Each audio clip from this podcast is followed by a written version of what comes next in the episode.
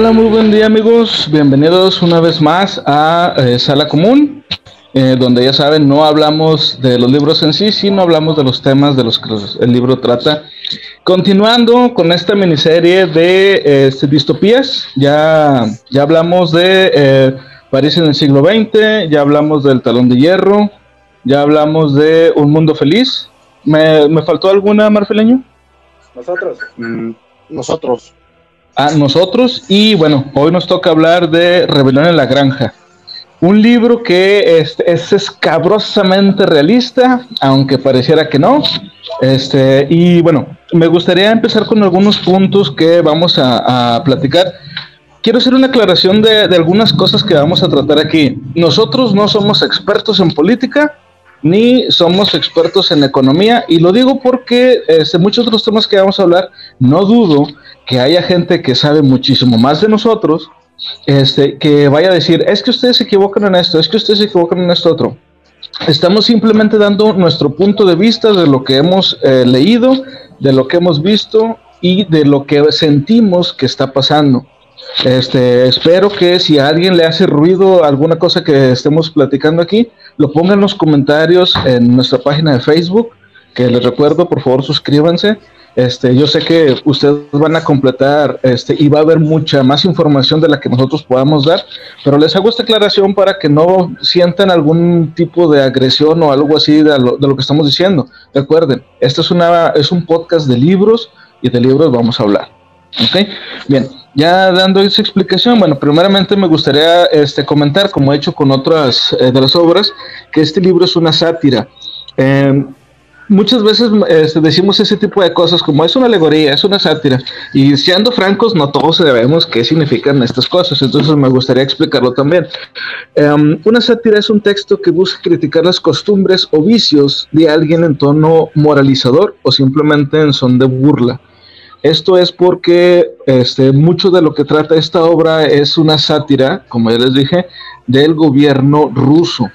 Ok, este, eso es algo muy importante que hay que tomar en cuenta. Todo lo que vamos a hablar, vamos a mencionar muchas veces este, el gobierno de, Rusia, de la Unión Soviética. Eh, y también es una fábula. Eh, la fábula, por lo general, pues eh, se destaca porque sus personajes son, los protagonistas son animales y los animales hablan. Y algo que me llamó mucho la atención es que buscando en, en algunos resúmenes también vi que esta es una obra en clave. Yo no conocía este tipo de, literatura o este género. Una obra en clave es una obra en la que los sucesos directamente este, son un espejo de sucesos o personajes de la vida real, que a lo mejor en el libro, en la obra, se llevan a cabo de forma este, un poco distinta o el significado es un poco diferente, pero los personajes y las situaciones son las mismas. Ya van a ir viendo un poco más de esto. Eh, bueno, para entrar ya ahora sí un poco en, materia, eh, Mr. Alfa, ¿me podrías por favor explicarnos qué es el comunismo, el socialismo y el capitalismo? Bueno, primero que nada, raza, les menciono. Eh, vamos a hablar primero del capitalismo. El capitalismo es el sistema económico y social basado en la propiedad privada de los medios de producción en la importancia del capital como generador de riqueza. Vamos a poner un ejemplo muy claro. La mayoría de los países del mundo. Vamos a ser un poquito más específicos. Estados Unidos, Canadá, México. Vamos a hablar del socialismo también. En el socialismo podemos, lo vamos a mencionar como el sistema que propone que la propiedad de los medios de producción sea el Estado y que sea quien lo administre. Permite la, la inversión privada y la propiedad pública de ámbitos clave como lo que es sanidad, infraestructura, la educación y la energía. Dos países que lo estamos viendo así muy, muy, muy, muy bien, China y Corea del Sur. Ahora bien, vamos a hablar del comunismo. El comunismo es el Estado, en el comunismo el Estado tiene control total de la producción y de todos los ámbitos con el fin de lograr la igualdad social y que asume que es, es lo mejor para todo mundo creciendo en lo económico. Uno bien común que siempre vamos a decir, Cuba. y por lo regular, como decíamos anteriormente, Rusia. Dicho esto, voy a pasar cámaras y micrófonos con Joaquín.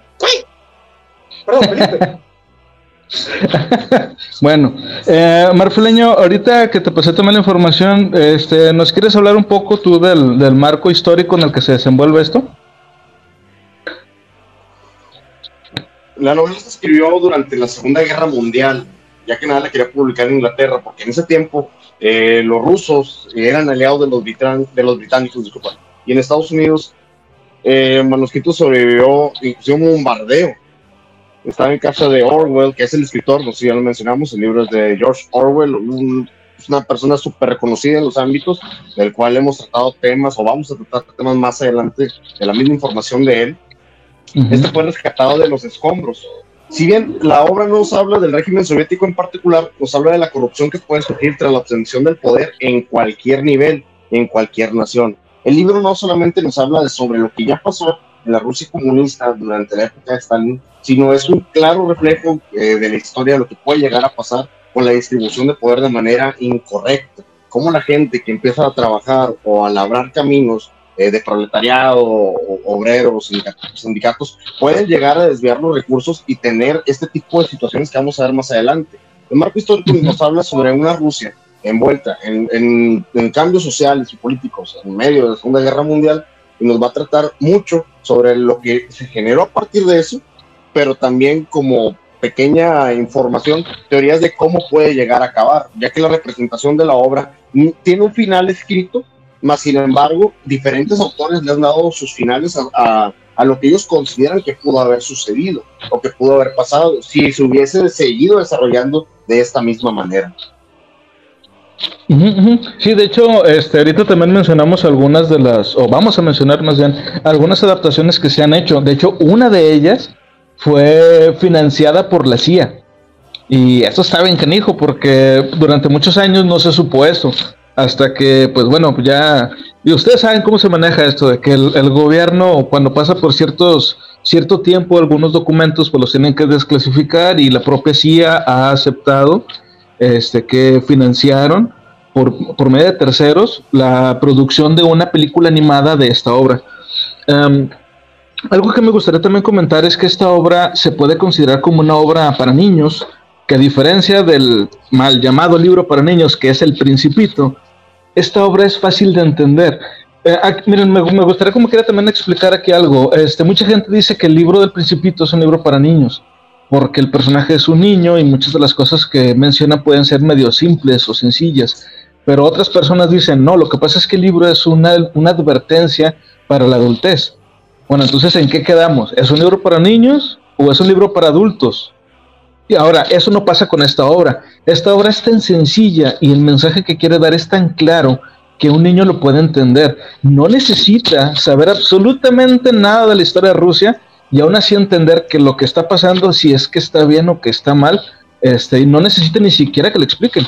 Dime, de hecho, en algunos países eh, eh, es parte del programa escolar, digo, es parte de la, de la materia que tienen que llevar, digo, no diría niños tal cual, yo creo que es algo más para tipo secundaria, como se distribuye. Eh, yo tuve la oportunidad de compartir la información con mi hijo, mi hijo es un preadolescente, tiene 11 años, va creciendo, la disfrutó tanto, empezó a entender conceptos tan básicos como la repartición de bienes, cómo la gente volteaba a ver a, a, sus conveniencias, cómo cambiaban las palabras, cómo hacía una cosa y decía otra, y es tan sencilla que él la comprendió perfectamente sin pedirme una explicación más profunda a partir de eso, simplemente la disfrutó como es y dijo, y sabes qué, me, me, deja pensando muchas cosas, entonces es importante que sea parte de los programas escolares, ¿por qué? Porque se les va a dar una, una manera eh, de conciencia para que las, las, futuras generaciones lo puedan entender y ellos empiecen a asociar las cosas poco a poco. Sí, sí, sí, y fíjate, y, también esto es algo que, me gustaría que, mucha gente supiera. Digo, estoy segurísimo de que hay muchísima gente que sabe esto, pero en Estados Unidos esta obra, junto con 1984, que es la siguiente obra de Orwell, este, son utilizadas muy comúnmente y muy a pesar del propio Orwell, este, son utilizadas como una forma de, eh, digamos, de, de mostrar o de demonizar el comunismo. Este, y le, digo que a pesar de, con el pesar de Orwell, porque Orwell lo que quería era hablar del totalitarismo, que como ya hemos mencionado en otros podcasts, no es lo mismo. El comunismo es una forma de gobierno, totalitarismo es otra cosa totalmente distinta, que aunque sí es una forma de gobierno, el totalitarismo no es una forma eh, de economía y el, comunismo sí, es un sistema económico.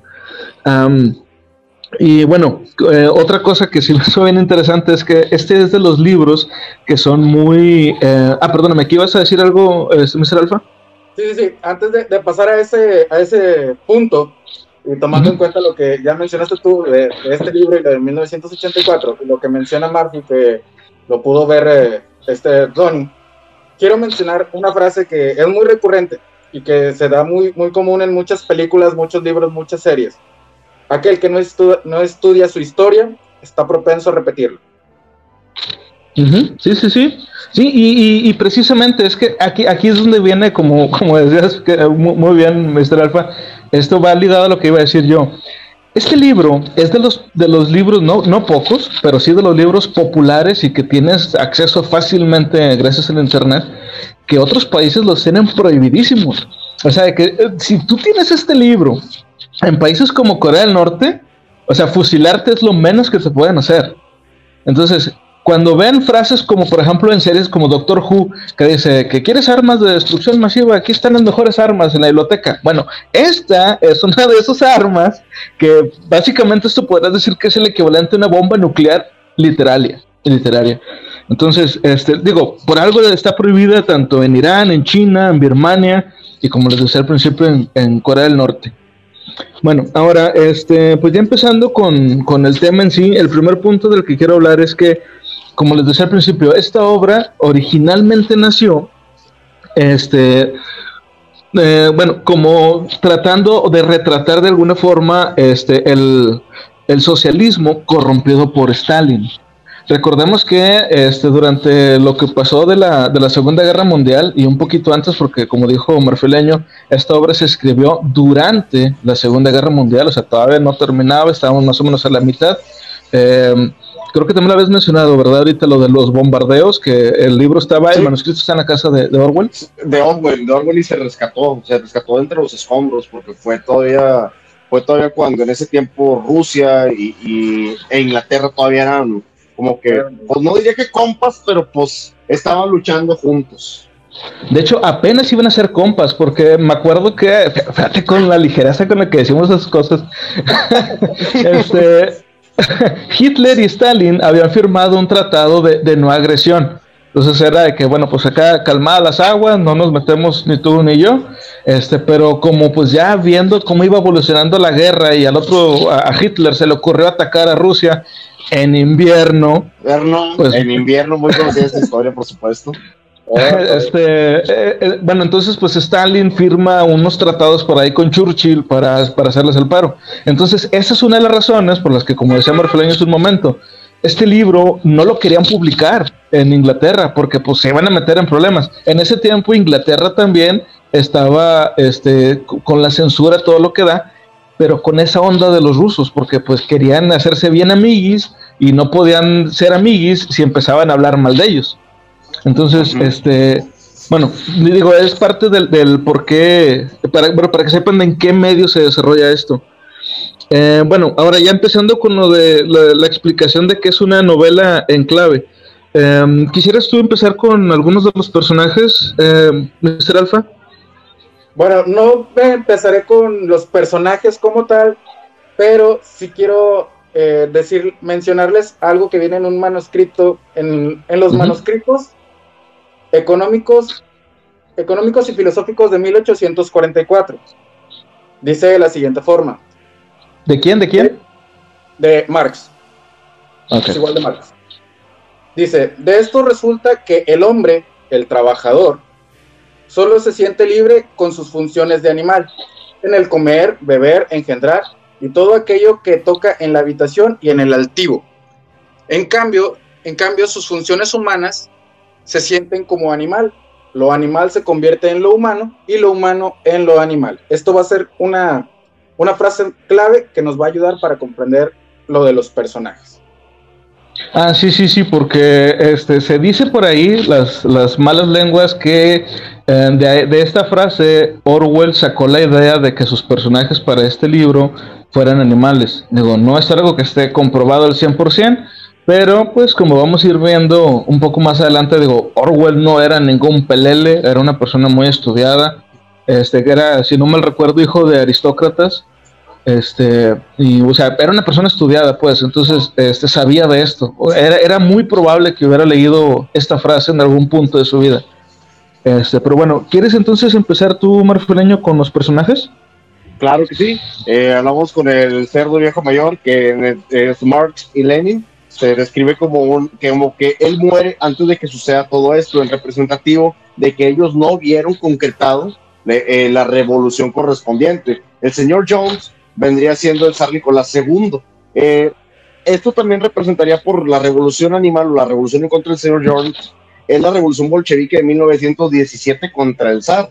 De hecho, ya hablamos en algún momento sobre Yevgeny, que ahí andaba andaba sufriendo los estragos de uno y otro, andaba, el, autor del libro de nosotros, nuestro amigo Yevgeny, andaba, andaba sufriendo porque lo consideraban parte de uno y de otro, pero por si las moscas los lo, lo, encarcelaron un par de veces, por el gusto y porque se puede. Aquí quiero hacer un paréntesis chiquito, porque hay mucha gente que probablemente no sepa quién era Nicolás II. Nicolás II es el papá de la duquesa Anastasia, que tiene su película y todo eso, y tiene su mito y, y todo de hecho, el marco, el marco de la película inicia durante, su, durante la Revolución Rusa, inicia durante el, destierro de los, del, del zar Nicolás cuando destruyen el palacio. Eso es parte de la revolución del proletariado contra, contra, contra el zar. Sí, sí, sí, los bolcheviques. Después, Después vamos a nuestros personajes principales, que son los cerdos. En este caso hablamos de dos personajes históricos existentes y un representativo. El primero de ellos es el cerdo Napoleón. Estamos hablando de Stalin. Snowball, que es, eh, que es Trotsky. Y el tercer cerdo es Squiller. Squiller no es un personaje histórico real, no es una persona.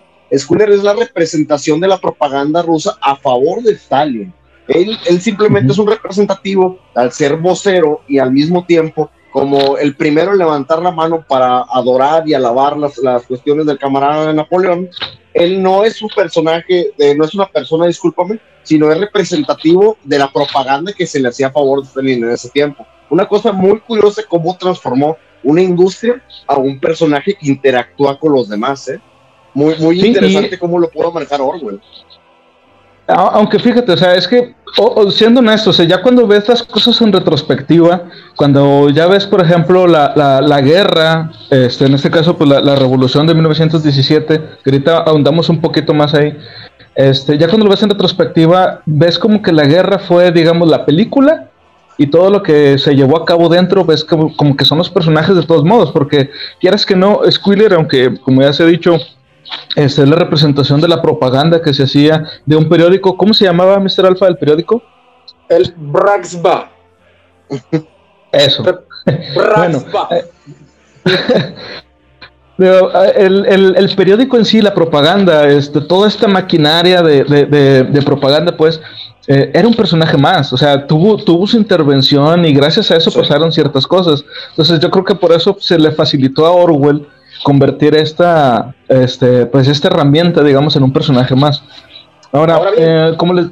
¿Sí? Ahora bien, eh, cabe mencionar el por qué hizo esto Oswald, ya que él era periodista, aparte de ser escritor, era periodista, y aquí en este caso, como les mencioné, como mencionó Conan, era parte del, del periódico Braxba, que se me hace que si tengo un hijo le voy a poner así Braxba, nomás porque se escucha bien potente. Este, creo que es lo que quiso dar a entender, más que la propaganda, sería en los medios en general. Porque si bien, ah, sí. Eh, porque si bien esto es un teléfono descompuesto, yo lo leo en el periódico, yo lo interpreto de una forma, te lo menciono a ti, agregando mi punto de vista, esto se va descomponiendo y llega a ser algo totalmente diferente. que aquí en este caso, en, en, el libro, si bien no se menciona, en las películas, que como mencionaron posteriormente hablaremos de ellas, sí se ve reflejado en una magnitud exageradamente hermosa, por decirlo de alguna forma. Sí, sí, y fíjate, yo ya sabía desde que estábamos haciendo este, los, los, puntos de los que íbamos a hablar, yo ya sabía que aquí en Squiller nos íbamos a quedar un poquito más, porque es que es, lo que hemos estado viendo muy seguido, o sea, por ejemplo, eh, mucho de lo que vamos a hablar pues también digo, va a tener que ver con, con, el cómo vivimos aquí en el país en el que estamos. En México desde hace muchos años, estamos hablando de los 60, 70, o sea, el PRI, que era el, partido político por excelencia de este país, y Televisa era nuña y carne. O sea, no podías hablar mal de, uno en el otro, porque pues te comían. Este, ¿Cuántas veces no hemos escuchado, y porque se ha comprobado ya después, de que tenían tratos este, uno con el otro? Por ejemplo, cuando, cuando quedó este Enrique Peña Nieto como presidente de este país, este, encontraron en unas camionetas, no sé si recuerdan ustedes esa noticia, unas camionetas de Televisa llenas de panfletos y de pósters de, Peña Nieto. ¿No se acuerdan de eso? Fue aquí en Monterrey, de hecho. Sí, un caso muy sonado. También los mentados Peñabots, las redes sociales. Ojo, esa es una, es una diversificación de Squiller también, porque Squiller, como lo mencionamos ahorita, no es un medio impreso, no es un medio de voz a voz, es un medio general de, información hacia esta persona a quien se le tenga que apoyar y se dio un caso de que las redes sociales hablaban de cosas positivas, pero se le conocía como Peña Bots por el, por el, apellido del presidente en turno, que era Peña Nieto, y que eran gente que comentaba a favor de él en redes sociales. Y era una pequeña extensión de este Squiller, era porque ellos hacían la propaganda positiva, pero no eran personas reales, simplemente eran los medios masivos controlando la opinión pública en el Internet sí, es como un Squiller 2.0. O sea, este, como yo, yo les decía desde un, desde otros, otros podcasts al principio, que lo único que nos había salvado de, de, de, todo lo que hemos estado viendo en las, en las, otras distopías anteriores ha sido el Internet. Pero aquí nos la voltearon. Este, pero bueno, el Internet como tal no. Pero sí el Internet como un medio de, información o un medio de propagar este, la, la información y las noticias, porque es donde realmente pega. O sea, por ejemplo, tú tienes, tú tienes Twitter y tú puedes ver, como decía ahorita Marfileño, a un Peñabot, pero la mayoría de las personas identifican que es un Peñabot por la forma en que se expresa. Pero tienes que tener como que ya un acervo de, de, información de memes y de cómo escribe la gente para luego verlo y decir, esto no lo hizo alguien, esto lo hizo un Peñabot. ¿Ibas a decir algo, Mr. Alfa? Uh, sí, de hecho, es, en este caso vamos a hablar, voy a hablar un poquito más de lo que fue, sucedió en los años 60, si mal no recuerdo, y eh, en reflejo a lo, a lo de este expresidente. Eh, Televisa, como tú mismo mencionas, ha estado de la mano de, de, este partido político y lo vemos desde una forma muy, muy simple y muy sencilla. Cazan estrellas de Televisa con futuros presidentes o presidentes en turno. Por ejemplo, Díaz Ordaz lo casaron con Sasha Montenegro. No, ah, Sasha. sí. Y en este caso casaron a, este Peña Nieto, como ustedes mencionaron, con la gaviota. Con la, gaviota. Así de simple. Y seamos realistas, esto es una novela. Así tal cual. es un square, como, como mencionamos, pero aquí en este caso manejado de otra forma con la finalidad de hacerte todo que fuera como un arco iris, todo bonito. Sí, sí, sí, y fíjate, o sea, ya aterrizando esto un poquito más a, su fuente de origen, que pues en este caso es Rusia, este, digo, mucha gente, eh, eh, si te pones a ver documentales sobre cómo viven los rusos actualmente, hay un montón de gente que apoyan y quieren a Putin y, no nada más dentro de Rusia, o sea, también gente de afuera. Este, si tú ves un video de Putin, hasta, mira, no me lo van a negar, hasta sonríes de verlo. Este, porque tiene una, tiene una forma de actuar, eh, o sea, se ve que es una persona muy educada. No, te, no, estoy hablando, no, estoy haciendo propaganda de Putin, sino que es lo, eh, estoy diciendo que es lo que muestran.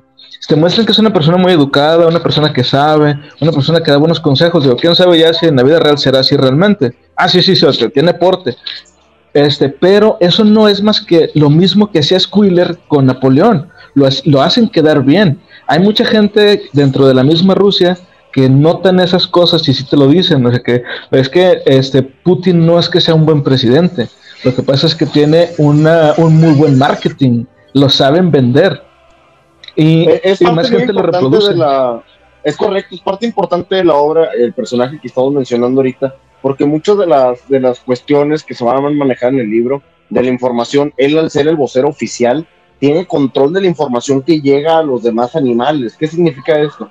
Que él, a favor de lo que le digo en este caso Napoleón, Stalin, él va a informar de, lo, de las virtudes y demás. Inclusive llega un punto en donde el mismo pueblo agradece por obras de ellos, eh, de que, ah, esta semana yo puse 15 huevos porque el camarada Napoleón le está echando muchas ganas y esta, vez el agua del río sabe más rica porque el camarada Napoleón está, o sea, es muy fantasioso, pero llega, llega a tener tanta comunicación Squiller con los demás animales que él manipula enteramente la imagen del camarada Napoleón al ser algo divino supremo, como lo hemos visto en muchas distopías, el, el bienhechor, el líder central y principal, el nuestro héroe de la historia, va a ser la persona que esté en el, en el poder. Independientemente de los actos, él es el responsable de darle información y ellos se van a tener que quedar con eso. Por eso nos quedamos a lo mejor un poquito más de tiempo con este personaje, pero es que es bastante importante nuestra obra. Es el, el que genera que todo fluya en la obra.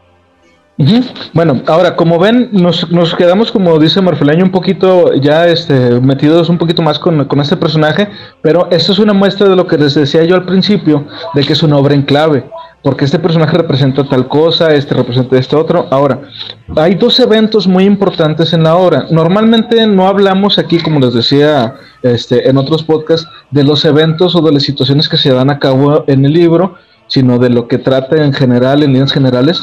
Pero esos dos son, son dos puntos muy importantes que se necesitan comentar para que se entienda mejor la obra y su relación con la vida real.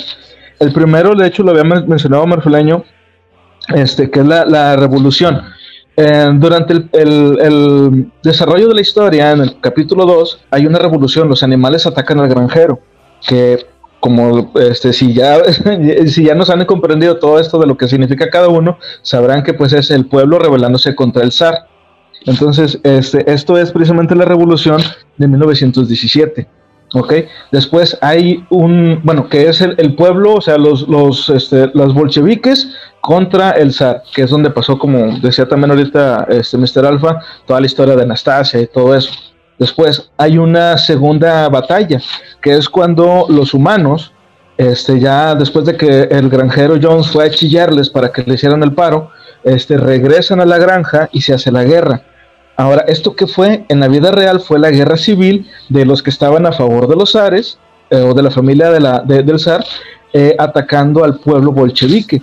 Esto se dio al año eso siguiente. Es importante, es correcto lo que te decir, solamente pasó un año antes de tener una guerra a otra.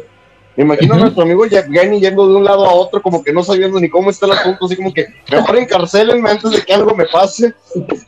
Aquí estoy más seguro. Sí, curiosamente estábamos seguros en una prisión. Entonces, este, sí les digo, o sea, eh, eh, estos dos eventos son muy importantes en la obra y son todavía más importantes para la historia del país del que, como les decía, pues es el origen real de, este, de este libro. Ahora, este, continuando con los personajes, hay, hay dos, no, tres personajes que me gustaría mencionar a mí, este, que son de los más importantes. Uno de ellos es el caballo boxer. Boxer viene a representar al proletariado, o sea, hace la gente que trabaja, pero la gente que está en fábricas, por ejemplo, no la gente del campo, esos son otros. Este, y aquí Boxer se, se autopercibe como que él es el, el corazón del, del, país y que él tiene que este, ser siempre más fuerte que todos porque él es el, el, el espíritu, digamos, de la nación. Y obviamente, pues el camarada Napoleón, Stalin, este, pues siempre lo está viendo de que, mira, mira, yo lo que hago, y otra, ah, sí, mira, estoy jalando más, ah, sí, esfuérzate. Entonces, esta es una forma de cómo abusan de este, la, gente trabajadora, las personas que están en el gobierno, se aprovechan de ellos primero para alcanzar el poder y luego ya cuando lo tienen, pues los tiran. En la obra, pues no les vamos a decir exactamente cómo termina Boxer, pero no terminan las cosas bien. ¿Ok? Y es, es una de las historias más tristes que hay en, en, en este tipo de libros de los que hemos leído, este, la historia del caballo boxer. los, los, otros personajes, porque aquí ya se vuelve una masa, que inclusive eso tiene un significado, que son este, las ovejas y las gallinas. Estos representan al campesinado, o sea, a la gente trabajadora del campo, que en su mayoría le duela quien le duela, son alfabetas. ¿okay? No estamos diciendo que esté mal, sencillamente, pues así es. O sea, la realidad es la que es, a ti te guste o no te guste, así es la cosa. Entonces, este, para esta gente, eh, para el campesinado, pues la única forma de poderles llegar era repitiendo el mismo mensaje una y otra y otra vez. Entonces, aquí la consigna para ellos era cuatro patas sí, dos pies no. Dando a entender eso de que, pues, cuatro pues son porque son los animales y dos pies, pues no porque son los humanos. Entonces, este, eh, esto... Quiero agregar sí, dime, dime. Eh, para las gallinas y los patos, las alas eran patas, eran parte de sus pies, por así decirlo. Sus patas. Sí, porque ah, sí, las gallinas fueron las primeras en hacerla de todos, decir, ah, sí, pero yo tengo dos. Las alas, comadre, las alas. Sí, sí, y bueno, y el, los otro, el otro personaje, que bueno, pues este también es un personaje independiente, o sea, se menciona uno solo nada más, es el cuervo Moses, que obviamente, pues si saben un poquito de inglés, saben que ese es el nombre eh, anglosajón que se le da a Moisés. Entonces, este, obviamente, pues él viene a representar a la iglesia, que en un principio, este, el cuervo está del lado de, del granjero porque les está diciendo a los animales, pues sí, o sea, es que pues tú, tienes que trabajar y va a pasar esto, pero mira, vas a llegar al cielo. Entonces, este, no, no, aquí te vas a cansar y todo, pero el cielo. Y sí, pues aquí sufres, pero el ya me, ya me comprenden. Entonces, este, ese es por un lado. Y cuando derrocan al, al granjero Jones, el zar, pues ahora está del lado de Napoleón. O sea, siempre se están haciendo al lado del ganador, son como chapulines. Y en el libro lo explican de una manera bien, bien simple y, bien sencilla, como les decía, es muy fácil de entender. Entonces, este, nada más que aquí en este libro viene a representar la iglesia ortodoxa rusa, que no es el mismo que eh, los, los eh, cristianos, ni son los Ajá, ni los católicos, exacto. Este, y, y, bueno, ya de ahí, pues, este, quedarían, nada más es importante, este, el burro Benjamín, que en este caso pues viene a ser este, el sector intelectual. Esta parte, digo, no sé si la quieras explicar tú un poquito más, Marfeleño, este, porque digo, este, es, es importante, pero creo que ya siento que hablé ya mucho yo. Ok, bueno, bueno. Eh, el burro Benjamín, el burro Benjamín es el, al lado de Boxer, son de los animales que más se representan como trabajadores de los mismos, son intelectuales, especula muchas cosas, ve cómo está alrededor, pero no actúa. Él simplemente no toma cartas en el asunto de lo que él está viendo, cómo se está moviendo. De hecho, dentro de las interpretaciones, que vamos a hablar más adelante de ellas, el burro Benjamín tiene más eh, relevancia en el aspecto que llega a un punto en donde indican que los intelectuales son los que podrían llegar a combatir con, con, con todo, todo lo que es con, con, pues, con sus mentes eh, el, el régimen actual en parte del libro, el burro Benjamín le pide mucho que él lea, porque volvemos al mismo, es el intelectual, que él explique la información, que él diga lo que está puesto para que lo, lo lleguen a interpretar los demás de manera más fácil. Los animales que no sabían leer le pedían que estuvieran leyendo información. Hay una frase que nos había compartido Felipe que dice, los burros viven mucho tiempo, ninguno de ustedes ha visto a un burro muerto. Ah, sí, está, está bien, bien, bien denso. Sí, porque el, el burro Benjamín, como, como decía Marfileño, o sea, él, él ha visto todo. O sea, él vio cuando estaba eh, el granjero Jones, el zar, y él está viendo también cuando ahora está este, Napoleón, Stalin, y no actúa ninguna de las dos. Pero él no actúa porque, pues también, o sea, él, él, actúa por su supervivencia. Y él sabe que los imperios eh, crecen, se levantan y caen. Entonces, ¿para qué interviene? Si él sabe que es, o sea, él tiene su lugar asegurado, digamos, y eso lo, podemos ver en, todos lados. O sea, realmente, este, no importa cuál sea el sistema político que tenga una nación, siempre van a necesitar de, gente estudiada, de catedráticos y todo. A lo mejor no para educar al pueblo, pero sí para educar a los hijos de los que están gobernando. Ok, el siguiente punto es súper interesante. Son los perros. Yo creo que la mejor representación que pudo haber sido. Aquí hay dos representaciones de la policía, pero como lo hablamos anteriormente en el libro de nosotros o en el libro de, eh, fue en el del talón de hierro, son los obreros de primera mano, son los obreros que siguen siendo obreros, siguen estando trabajando, pero el Estado los empodera un poder tal que les permite realizar ciertas cuestiones porque ellos laboran directamente para el Estado. No son parte del proletariado, son parte del control y de lo que se tiene que hacer.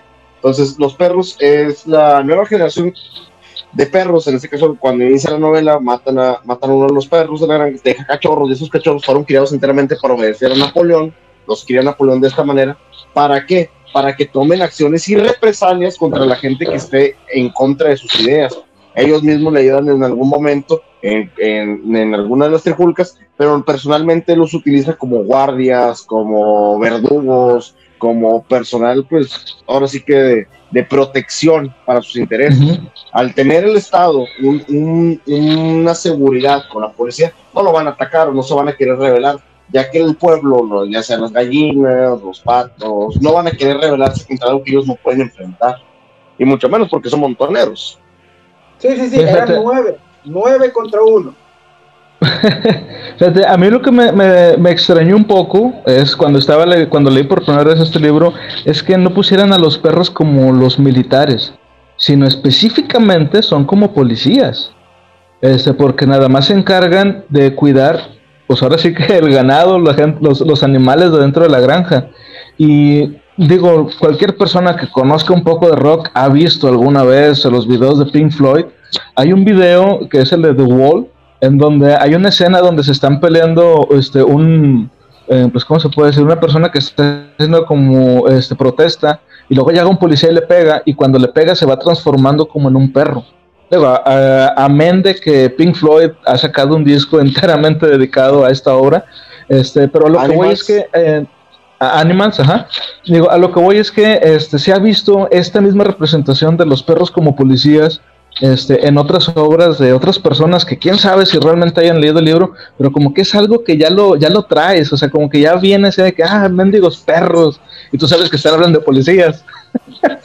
y, pues que son, y aparte que son bien montoneros también, digo, pues es, es su jale, digo, también no nos vamos a, a- a poner de, de irrealistas, de que no, es que defiéndanse, levántense contra... No, no, es su trabajo, pero yo creo que también en las noches no han de dormir bien.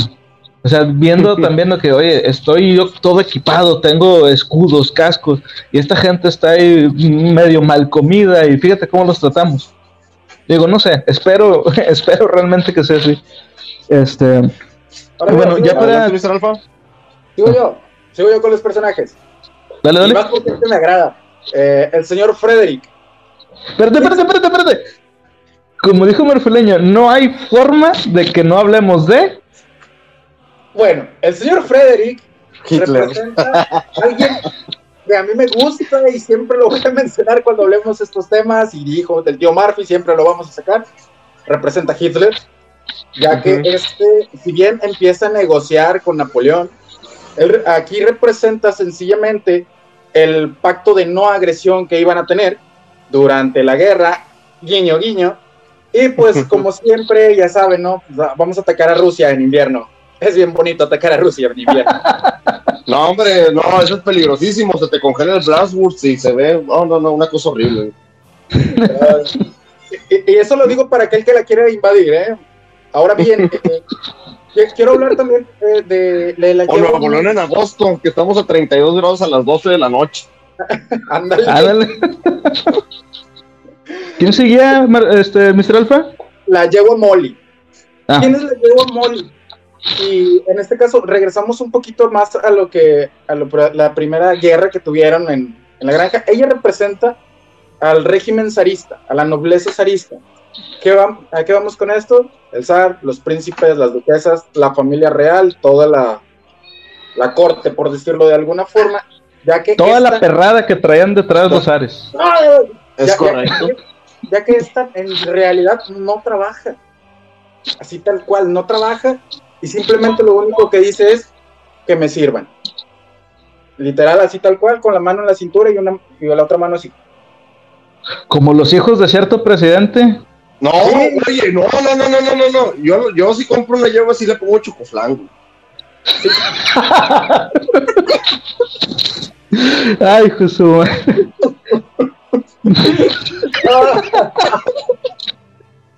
Pero sí, o sea, es que son esos, o sea, están ahí holgazando, no hacen nada ni para bien ni para mal y nomás están chupando del erario, pero bueno. ¡Puchi! Bueno, a ver, eh, el último, aviéntate el último. Claro que sí, ya por último está el señor Pickinson. ¿Sí lo pronuncio bien? Sí, creo que sí. Sí, Pilkington. Bill Pilkington. Este representa a Churchill a la hora de la alianza con, con la URSS, con Rusia e Inglaterra. Aquí jugando las cartas de inestabilidad. Aquí directamente, creo que aquí mis compañeros más letrados que un servidor les pueden dar un mejor contexto. Bueno, mira, yo aquí más de lo que recuerdo, digo, aparte, este, digo, en, la obra es muy obvio lo que pasa este, casi al final con este personaje de Pilkington y, este, y Napoleón. Eh, ya sabemos que Napoleón, insisto, es Stalin, el señor Pilkington eh, viene a ser Winston Churchill.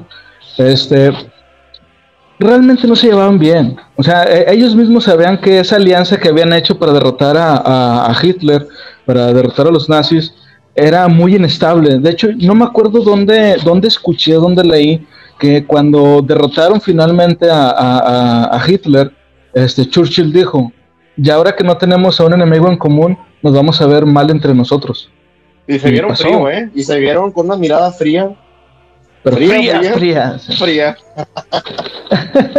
Donde años después vino la Guerra Fría.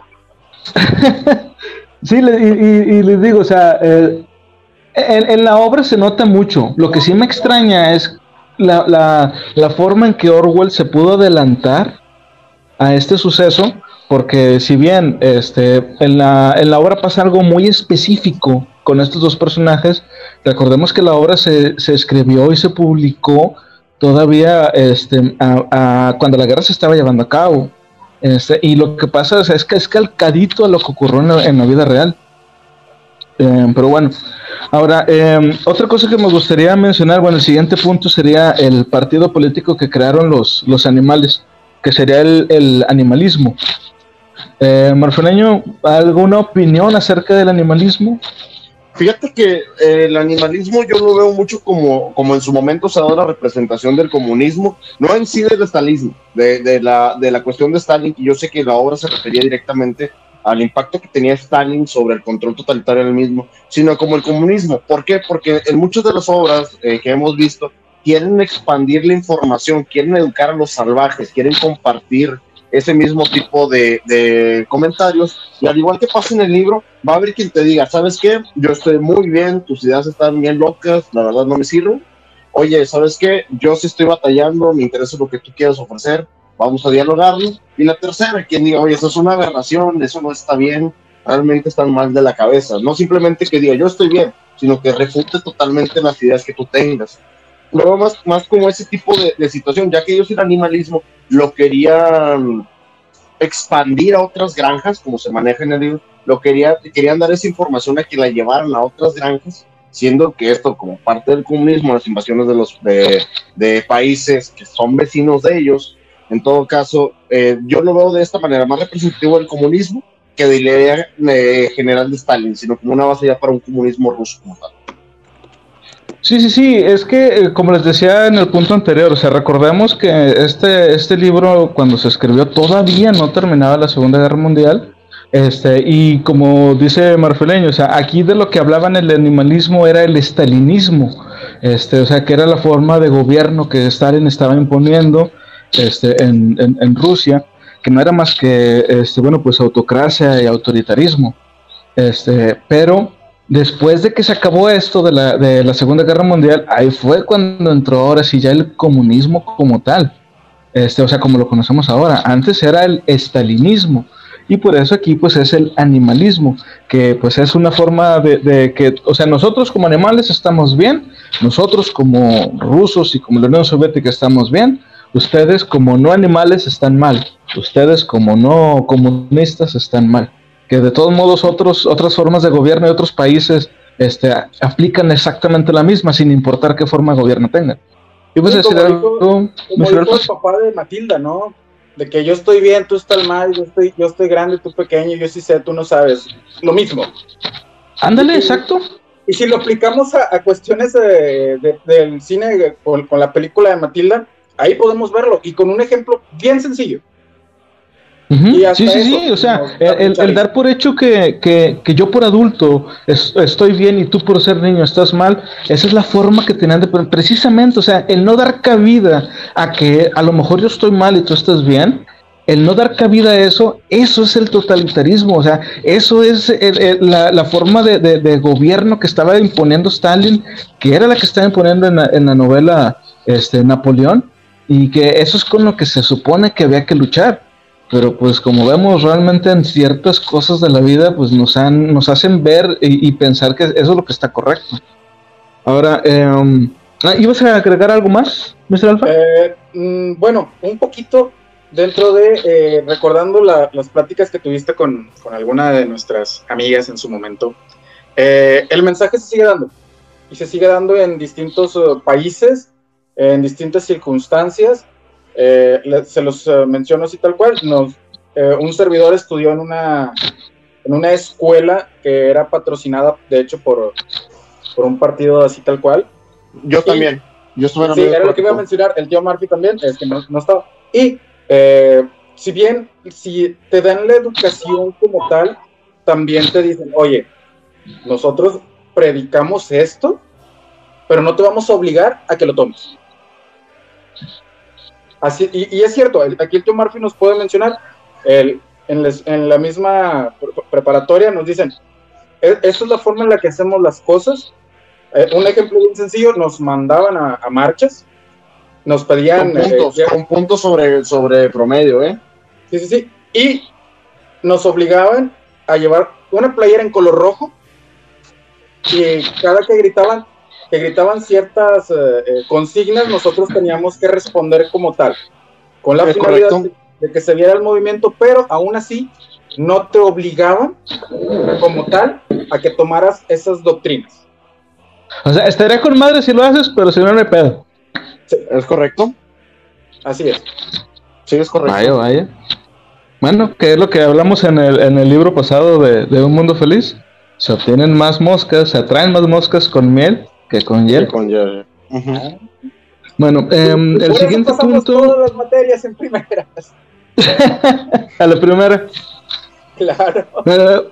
El siguiente punto es algo bien, bien interesante porque lo vemos, al menos aquí en México lo, podemos ver todos los días, sale a cada rato este, en televisión, que es esta situación de, de los animales cuando ya se libran del granjero, o sea, del zar, este, crean sus propios mandamientos, que eran pues digamos sus leyes.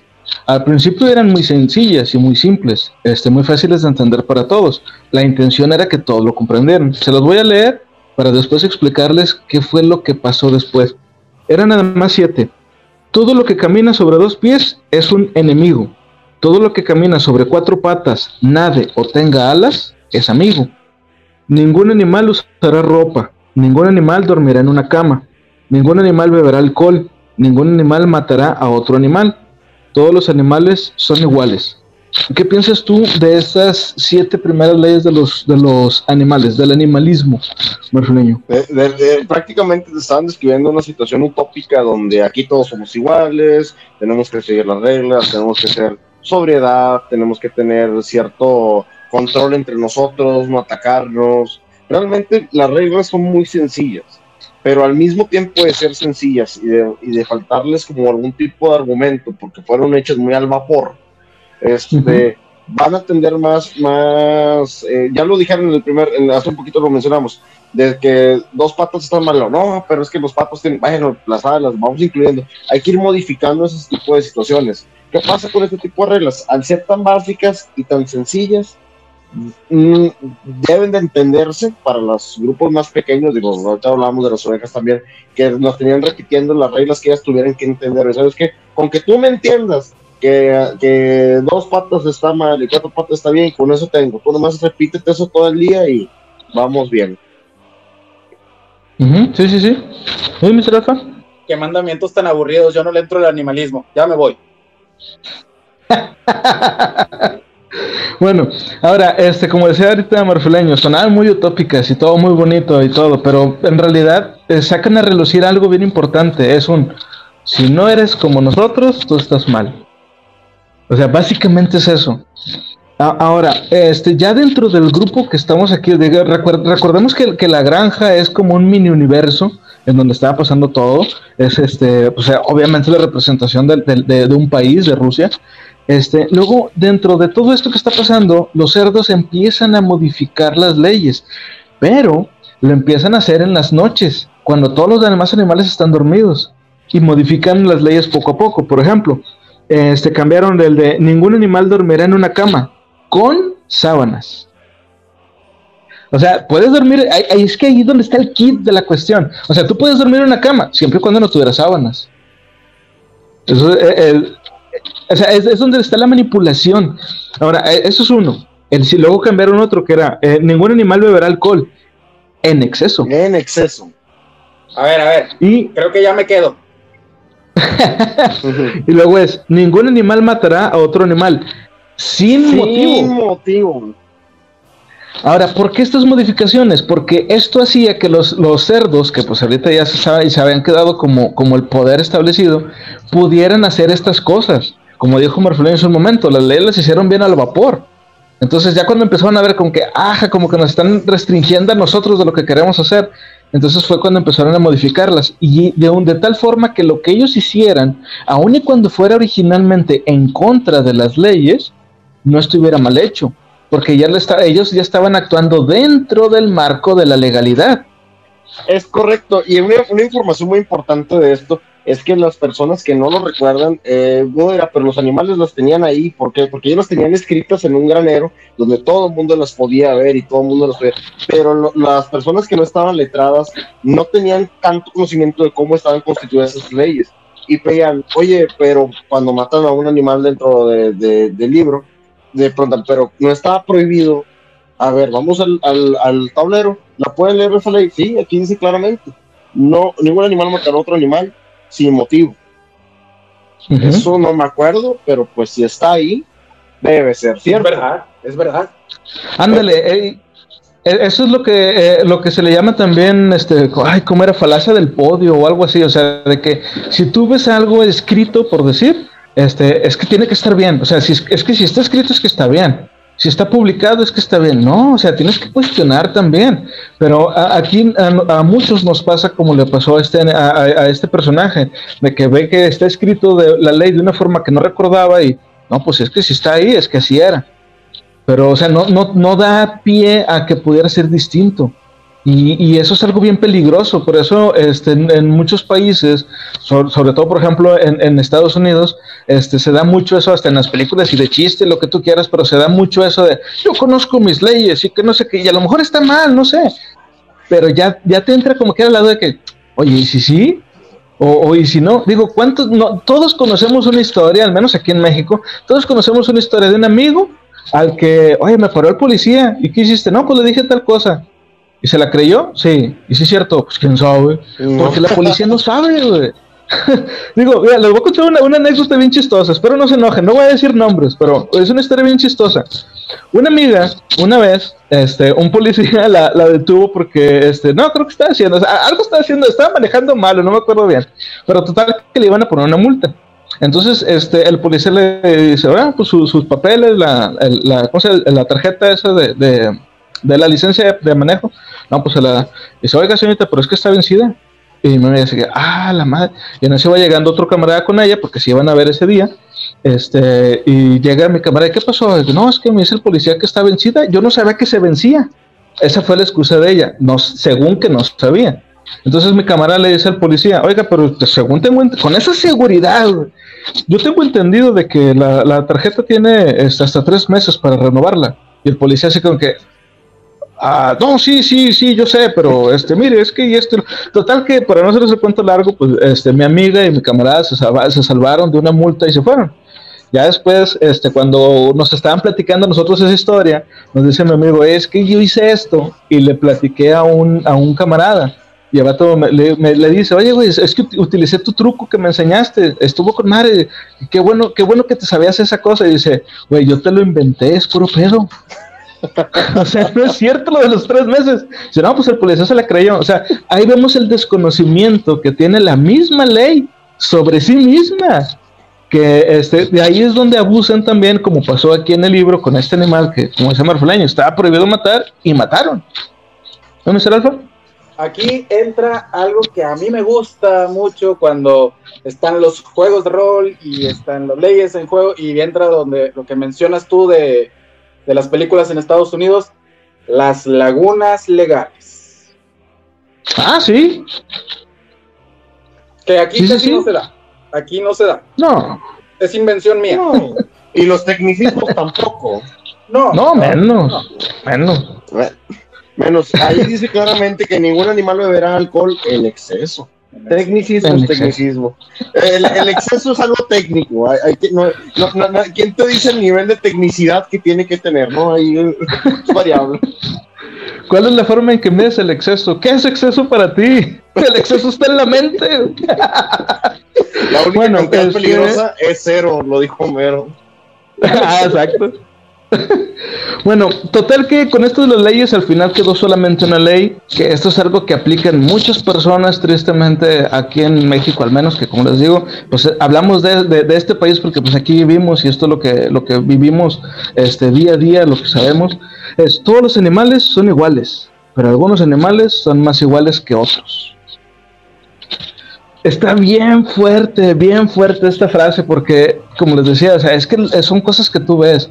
Por ejemplo, te dicen de que no, es que los hombres y las mujeres son iguales ante la ley. ¿Y sí?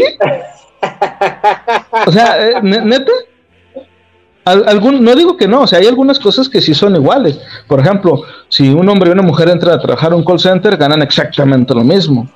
y, eh, eh, eso no, no, hay, no hay problema. Pero si un hombre golpea a otro hombre, ajá. Ahora, pero si un hombre, si un hombre A golpea a un hombre B, pues los dos se dan y se van. Pero si un hombre A golpea a una mujer B, mm, ya no va a ser así. O sea, ya se empiezan a meter en otros, en otros pleitos. Digo, y no es el único caso, este, lo mismo pasa con otras cosas, por ejemplo, también este, en las escuelas, este, no, no, no tratan igual a un, a, a un niño que a una niña. O sea, seamos francos, no, no, no los tratan igual, ni entre amigos se tratan igual. No, yo, yo fíjate que el punto yo lo veía más hacia el lado del clasismo. Yo creo que la ah, manera más, más fácil de explicarle a un niño de, de algún tipo de, de, aristocracia, que te digo, oye, ¿por qué yo tengo los lujos, tengo esto y ese niño no los tiene? Y, eh, la respuesta más tonta que le pueden explicar, pero que es que todos somos iguales, pero unos somos más iguales que otros. Es una cosa demasiado tonta, pero yo creo que vamos enfocada en, en la distinción de clases, de, en este caso de, de, la gente de las esferas de arriba, de la élite, cómo describen a todos somos iguales, pero algunos somos más iguales a otros de nuestra misma categoría, como explicando prácticamente. Todos nos debemos parecer, pero pues sí hay sus niveles, sí hay sus escalones. ¿Qué vas a decir, este, Mr. Alfa? Voy a dar un ejemplo bien burdo, pero creo que este ejemplo burdo es más que explícito para todos. Aquí en México hay dos programas televisivos que hasta cierto punto eh, para muchas personas es como que ah, es neta, pero ahí te habla directamente del clasismo como tal. Uno es la Rosa de Guadalupe y el otro, como dice el dicho, así tal cual. Ah, no, tengo nada, no, tengo nada, en contra de esos programas, les menciono, pero... Eh, yo sí. Yo sé que tú sí, por eso, por, eso menciono que yo no. Pero eh, ahí es donde se puede ver mucho, mucho, muy frecuente esto de la ley de unos todos somos iguales, pero unos más iguales que otros. Sí, no, o sea, es que es como también decir este marfileño, o sea, viéndolo desde el lado del, clasismo, porque es que este, este, este, esta este frasecita se puede ver en muchos niveles. Exactamente, por ejemplo, multinivel, multi, multi, multinivel. Ándale, sí, o sea, en lugar de cruzar así, a, la sociedad la cruza así, o sea, va para arriba. Mira, por ejemplo, si tú ves este, en un Seven, o, perdón, si tú ves en un Seven, un Oxxo, que entran personas con la piel más blanca y personas con la piel más oscura, siempre, siempre vas a ver que un vato de los cajeros se va atrás, donde están este, las puertas de los refrigeradores, para ver qué está pasando. Y nada más ve a los que están prietos. Siempre vas a ver eso. Ahora, obviamente también depende de la zona en donde estés. Porque, o sea, por ejemplo, no es lo mismo que eso pase en el centro, por decir, donde hay muchos tipos de personas, a que si una persona morena, este, más morena que yo, por ejemplo, o igual, entre a un lugar como este, de San Pedro, como Galerías. Los guardias lo, van lo, siguen, lo empiezan a ver. ¿Por qué? Porque no es normal que alguien de, de, de, esa tez ande por ahí. Digo, y se puede llegar a entender hasta cierto punto, pero es una forma de, de cómo es que realmente no todos somos iguales y luego luego empiezas a pensar mal de tal o cual persona, de que no, es que por qué esto, que por qué el otro. Ahora, eso, eso es de, de, de, una cosa que podría hacerse como, como clasismo, de, racismo, hasta, hasta, eso si quieres. Pero también hay otra. Este, por ejemplo, el sueño americano es de que todos pueden llegar a, a, triunfar en, en, la vida y que todos pueden empezar de cero y ser millonarios. Pero hay que recordar que hay personas que ya nacen siendo millonarios. Entonces, tú no, tú no empezaste de cero. Por ejemplo, estoy, estoy hablando de Trump. Él no empezó de cero, él, él ni siquiera hizo ese dinero. Me la ganaste, porque yo te iba a decir, hay gente que nace y de que, papá, ¿me puedes prestar unos millones? Un pequeño préstamo de unos millones.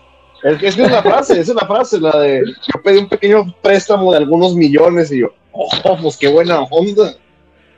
¿Dónde? Mi papá. Sí, sí, sí, digo, y, y, pues, y, volvemos a, a, México, pues es este, lo de los, ¿cómo les llaman a estos güeyes? Los, los mis reyes y los, este, ¿cómo se llaman los otros? Los, ay, los godines que mucha ah, gente se, burlan de ellos y de que no, es que tú eres de que... Y de hecho los mismos godines se burlan de sí mismos, que dicen de que no, es que tengo descanso godín, y de que no, pues es que este vato, este, como jefe, como mi rey, porque descansa un domingo, por decir. Este, pero entonces, este, ese, ese es el tipo de diferencias este, que, em, como decía eh, en las leyes que escribieron los animales, todos los animales somos iguales, pero algunos somos más iguales que otros. Entonces está. Hay una, frase, que resume eso, y, eso lo dicen mucho en el barrio. Que, que cabe mencionar, eh, para los que no nos, nos ven, los tres somos de barrio, venimos de colonias medio conflictivas. Y entre nosotros siempre hemos dicho, aún entre los perros hay razas. Ajá. es correcto. Sí, sí, sí, que es una forma más burda de decir lo mismo que, que mencionan en el libro. Pero bueno, pues ya para no hacer esto mucho más largo, este, ¿algunas conclusiones, Omar Feleño? La conclusión bien sencilla, ya lo hemos repetido una y otra vez. A lo mejor dirán, esto no tiene que ver con las otras distopías. Claro que tiene que ver. Esto todos son clases de historia eh, y esto es importante por el hecho de que al ser historia, al ser algo vívido, al ser representativo de cuestiones, factores, muchos de los factores son de pensamiento del autor y el autor los desarrolla conforme va dándose la trama para poder dar explicaciones a veces un poco más profundas de lo que él quiere dar a entender. Este libro, a pesar de ser demasiado infantil, trae unos temas tan fuertes que estamos explicando a la generación venidera con palabras bonitas y con imágenes y con manzanitas y peritas, cómo pueden cometerse los errores, cómo la gente puede divulgar esa información. Ellos mismos te pueden decir, oye papá, pero ¿por qué este, Napoleón habla tan mal de Snowball si eran amigos. Oye, pero Napoleón fue de los primeros, perdón, Snowball fue de los primeros en, saltar en contra de los humanos y Napoleón lo ridiculiza. Aquí el ganador escribe la historia, desgraciadamente. Y esa es una de las lecciones que si la van aprendiendo de una vez, hay de dos. O se acoplan y tienen que avanzar con eso, o simplemente, como pasa en uno de los finales, se rebelan contra todo. Sí, sí, sí. Muy bien, muy bien. Mr. Alfa. Esa es una frase eh, que encontré por ahí, dentro de. Y dice: Esta historia no se basa solo en lo sucedido en Rusia, sino que esta en esta historia podemos ver parte de la esencia de la humanidad. El poder corrompe. Sí, sí, sí, sí, porque realmente eso es, o sea, es como decíamos al principio, aun y cuando la obra se concibió como una forma de denunciar lo que estaba pasando en Rusia con Stalin, en realidad esto aplica para cualquier gobierno, digo, este, gracias a que hablamos tanto de Squiller, se nos, se nos pasó un poquito y se salvó por un pelo que habláramos un poco más, por ejemplo, de AMLO, que pues aquí podríamos haberle echado hasta por los oídos. Este, porque muchas de las cosas que pasan. Tenía que pasar, sí, tenía que pasar, ya lo mencionó otra vez. ¿Qué cuánto de ese le tenemos que decir, chihuahua? Bueno, para los que no lo saben, siempre tenemos una tradición dentro de todas nuestras comunicaciones. Todos contamos con un internet bastante estable para poder hacer las transmisiones. Ocasionalmente Mr. Alfa tiene dificultades técnicas, lo cual ha impedido que se, que se una a ciertas grabaciones pero siempre que el camarada Felipe empieza a hablar sobre algún tema, el camarada Felipe empieza a hablar sobre algún tema de esos, suceden cuestiones extrañas, poltergeist y demás cosas, pero siempre pasa, digo, eso es, esto es parte de la diversión de la, de la abducción. Se escucha la policía por aquí. Ay, Dios. Y nos había comentado Felipe que a pesar de, que se caiga, se sigue grabando, se sigue pasando la información. Yo la verdad, primeramente, este, bueno, ya casi finalmente les agradecemos demasiado por todo el apoyo que nos han dado. De, una página de ser 10 mil, ya estamos en los 15 mil. Les agradecemos muchísimo, muchísimo, muchísimo el apoyo. Ya hablamos de eso, ya empezamos con el camarada Felipe, se sacrificó por nosotros. Pero es un sacrificio que estamos dispuestos a soportar. Eh, por eso. Ah, ya regresó. bueno, concluye, Felipe, concluye con lo tuyo, viejo. Este, bueno, yo para terminar lo que quería decir es nada más de que a diferencia de las otras obras que hemos estado revisando, este, esta no se lleva a cabo ni en un futuro este, más allá de, de nosotros, porque esto es al revés, esto es algo que ya pasó, esto es algo que ya ocurrió y que cuando lo escribió el autor, este, lo estaba viviendo él. Entonces, este, esta obra, aunque parezca que es una obra, como les decía al principio, que pareciera una historia infantil, en realidad es la más directa de todas las que hemos estado viendo hasta ahorita. Entonces, yo sí recomendaría este, muchísimo a la gente que lea esta obra. Me pasó hace unos días que en una página de, libros también, diferente a la de nosotros, este, una persona preguntó de que por qué decían que El Principito no era un buen libro para niños y que en ese caso que le recomendaran uno. Yo recomendé este, Rebelión en la Granja, y un tipo me dice, este, ay, este, puros libros comunes, todo el mundo ha leído Rebelión en la Granja. Y el que pidió la, la, sugerencia me lo agradeció, me dijo, ah, no, muy bueno, ¿tienes alguna otra sugerencia? Entonces, yo no le quise contestar de manera grosera ni nada, pero sí me quedo pensando, ok, lo leíste, pero lo leíste como, como ver un capítulo de Los Simpson lo leíste como ver un capítulo de Padre de Familia, de que sí, te ríes, jajaja, muy chistoso y todo, y es un libro para niños, y ya. O digo, puedo caer también yo en, en esa forma pedante de ser de, ¿y lo comprendiste? O sea, no, o sea, no es tampoco eso, es, es, más bien, o sea, no caigamos en eso, caigamos mejor en el, mira, lee esta obra, está bien chida, y si tienes, eh, si ya después de eso algo, dice, no entendió algo, o, que él mismo te diga, sabes que no me gustó, ah, bueno, ¿por qué no te gustó? Y empiezas a, empiezan a platicar de eso, eso es lo mejor, o sea, usar los libros como una forma de conversación también a larga distancia, y no nada más en, en, espacio, sino en tiempo. Estamos hablando con una persona o estamos leyendo los pensamientos de una persona de hace, pues, ¿qué fue? Hace más de casi 60 años, 70 años. Entonces, este, mm, veamos. 80, este ya 80, ya vamos para 80 años de la obra. Ahorita vamos a 75 años de la obra. Ajá, sí, sí, sí. Entonces, este, como les digo, lean este libro, es muy recomendable. Este, y ahora, por cierto, que este, ahora que, que, las escuelas van a hacer por televisión y eso, si les piden alguna, algún trabajo sobre realidad en la granja, háganlo con nuestro video. Y si es así, nos ponen en los comentarios a ver qué sacaron. Sí, sí, queremos saber eso. Y el batipuerco también.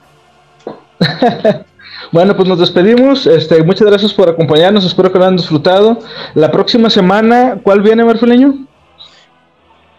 Ya llegamos a la cúspide, al clímax, al, al, por fin esto tenía que pasar, esto estuvo mencionado, esta vez no lo quisimos utilizar. Si se fijan, nos callamos un poquito, lo sacamos ahí como que medio escueto porque no lo queríamos hacer.